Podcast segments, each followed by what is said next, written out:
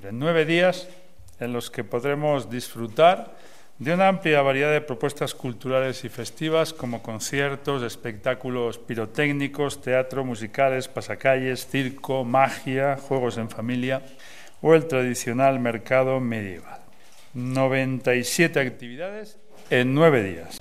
La feria de día empezará a principios del mes de septiembre. Pues ya saben que tenemos programada una actividad muy importante que es la jura de bandera de la Guardia Real y por consiguiente pues eso obliga a hacer reajustes en la programación de las casetas en aquellos lugares. Esta actividad va acompañada de otro tipo de actos y de eh, jornadas, pues eso significa que tenemos que disponer antes de determinados espacios públicos y por lo tanto, de acuerdo con la Asociación de Hostelería, hemos decidido adelantar el comienzo de la feria de